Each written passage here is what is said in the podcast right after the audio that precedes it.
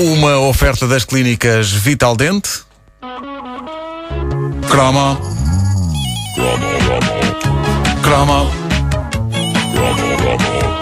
Croma. Um,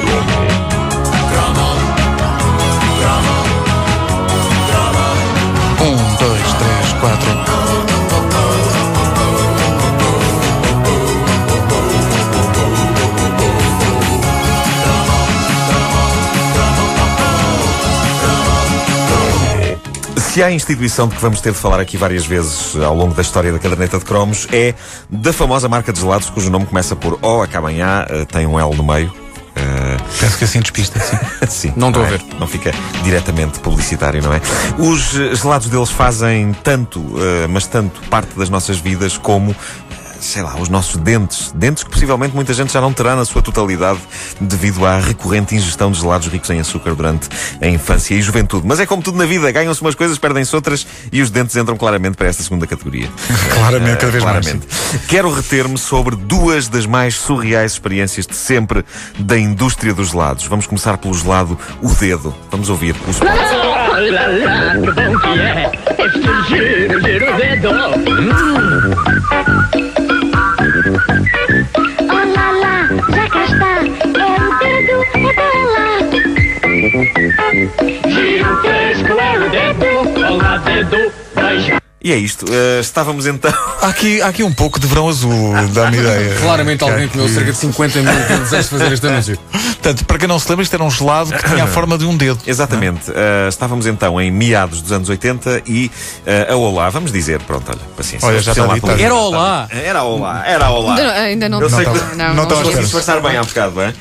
A Olá achou que seria boa ideia criar um sorvete de água com sabor a morango no formato de uma mão enorme com um dedo espetado. Enfim, uma daquelas ideias que na altura parecia fazer sentido, embora eh, me leve a crer que os criativos dos gelados deveriam ter sensivelmente a mesma idade, nem que estejamos a falar só de idade mental da maioria dos consumidores de gelados. Eh, por mais voltas que eu dei à cabeça, não consegui imaginar um adulto responsável dizer, ou que me parece uma ideia interessante, é criar um sorvete em forma de mão com um dedo espetado, de modo a que o consumidor possa chupar nesse dedo.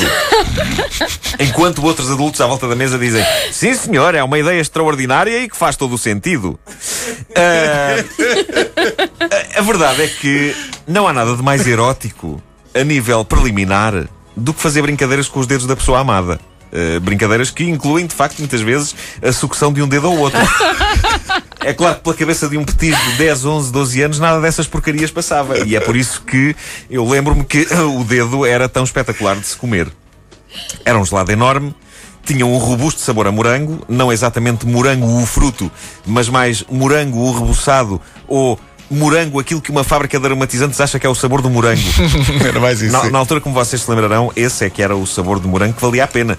Eu, aliás, lembro-me de- da trágica desilusão que era quando chegava a primavera e o verão, a época por excelência do morango, e todos constatávamos uma vez mais que os morangos da praça não sabiam minimamente ao bom sabor a morango gelados como o dedo, ou eh, como o seu antecessor mais direto e modesto, o diabrete. O diabrete, é verdade, é Eu, verdade. eu- eu, na altura fiquei chocado quando o dedo eh, deixou de fazer parte num duro e triste verão do catálogo de gelados da Olá. Aliás, penso que coincidiu com a remoção do Tolan. Foi-se embora o dedo e o Tolan. Foi uma tragédia. Ah, Mas agora, a esta distância, eh, com esta idade, eu constato que eh, já foi uma sorte o raio do gelado ter estado aquele tempo todo disponível. É, é bizarro criar-se um gelado baseado numa qualquer parte do corpo humano, seja ela qual for.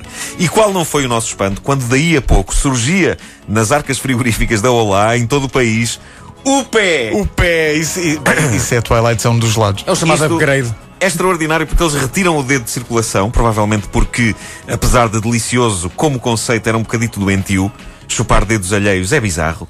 E de repente alguém acha que é uma ideia vencedora servir rigorosamente o mesmo sorvete, mas desta vez sob a forma de um pé humano. Portanto, houve outro brainstorming igualmente brilhante para chegar a essa conclusão. Deixa-me recuperar o texto lá de cima.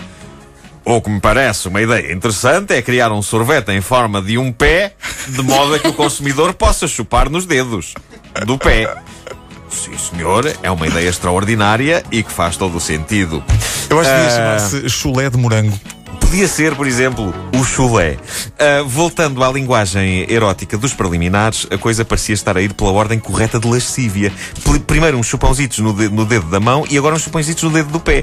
Ah, quando o pé foi posto no mercado, eu já era mais crescidote, começava a ter um bocadinho mais de discernimento e foi por isso que durante uns tempos fiquei assustado pelo capítulo seguinte desta Odisseia o dedo da mão, o pé. O que é que vinha a seguir? Felizmente a empresa ficou-se por aí no que toca à exploração de partes do corpo humano para efeitos de confecção de sorvetes. Mas nada garante que em nenhum brainstorming não venha a acontecer uma coisa verdadeiramente espetacular e radical. Nada está posto de parte. Eh, nada está posto de parte. Se eles parassem de fazer partes do corpo e, e voltassem com o fizz, Oh, pá, isso é que é. Mas, mas Bom. preferias, Paulo, o de, o de limão ou de laranja? o de limão, o de limão. Eh, eu vou, vou, re- vou reacender a chama do fizz. aqui. Vamos a isso. Eh, bom, eh, termina assim a primeira semana da caderneta de cromos. Eu recordo que um belo passatempo de fim de semana chuvoso pode ser pegar num cobertor, numa botija, numa caneca de leite quente e fazer o quê? Tentar continuar a segurar todas essas coisas enquanto se anda num monociclo.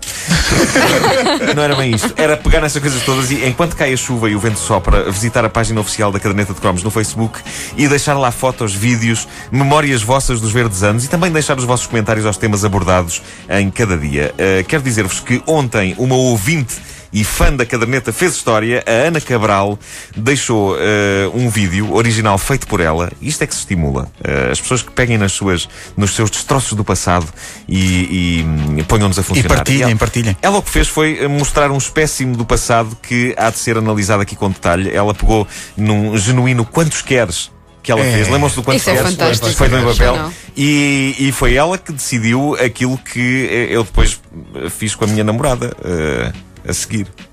Ouçam, ouçam. Então cá vai. Agora vamos decidir o que é que o Marco vai fazer logo à noite quando chegar a casa. Ana Galvão.